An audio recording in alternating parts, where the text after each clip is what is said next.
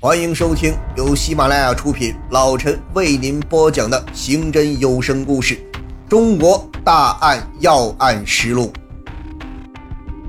一月二十七日，侦查人员与李红新进行了第一次接触。李对此并不隐晦，他说，当天晚上他确实曾与一位名叫王庆虎的朋友驾车前往住在庞马林的一位同事家，但时间可是晚上七点多。当时停车是为了看路标，顺便解手，没有听到什么爆炸声。分析幺幺案件现场遗留物证，查明其雷管产自辽宁。去年五月，邢台县华清公司曾购进五万枚，其中有四万八千枚销往了邢台县杨范乡的十个采矿点，另有两千枚销往了黄四乡。专案组在紧紧地钳住了这样的两条线索的同时，王庆虎突然出现反常。一月二十九日，再次传唤他到专案组的驻地时，他借口上厕所，却来了个溜之大吉。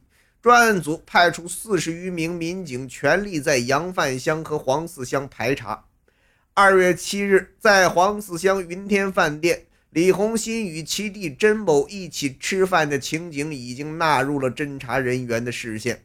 因为彼此相识，黄四乡派出所所长刘增仁上前与二人打了招呼。李等二人吃完饭便分手，各奔东西。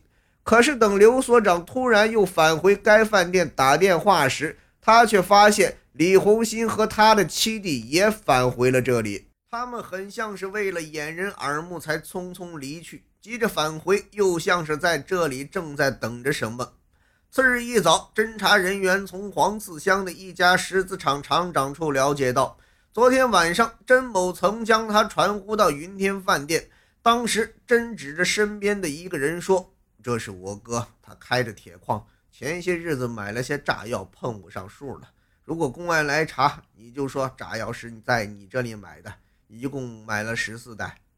这是一个非常重要的情况。同时，专案组在调查中还获悉。”黄四乡八方石料厂曾于去年九月三十日从黄四爆炸物品管理站买过雷管和炸药，但经询问石料厂的厂长侯慧敏，侯却矢口否认。经查，在购买炸药的存根上签字的是甄某，果然，甄某是用了石料厂的名义。二月八日，指挥部果断决定立即派出几路人马。对所了解到的情况进行进一步的印证，并将甄某请到了专案组驻地。经过反复较量，甄某终于吐露了真情。去年九月，他受李红新之托，假冒八方石料厂的名义开具了一个购买证明，从黄四乡爆炸物品管理站购买了五袋硝铵炸药和四十枚电雷管，交给李红新运走。元旦后。真从李红新的口中得知，有四袋炸药存放在邢台县建筑公司的施工队。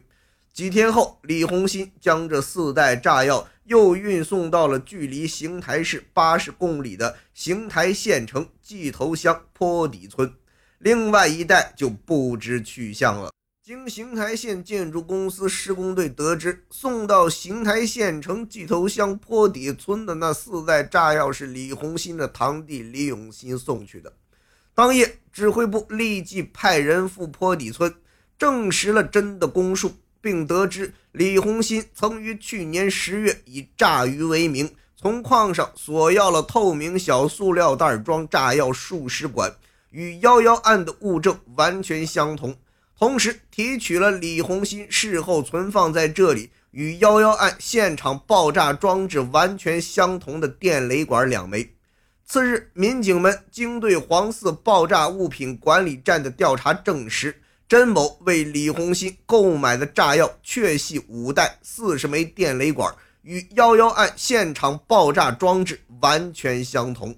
至此，狐狸的尾巴终于被猎人牢牢地攥在了手中。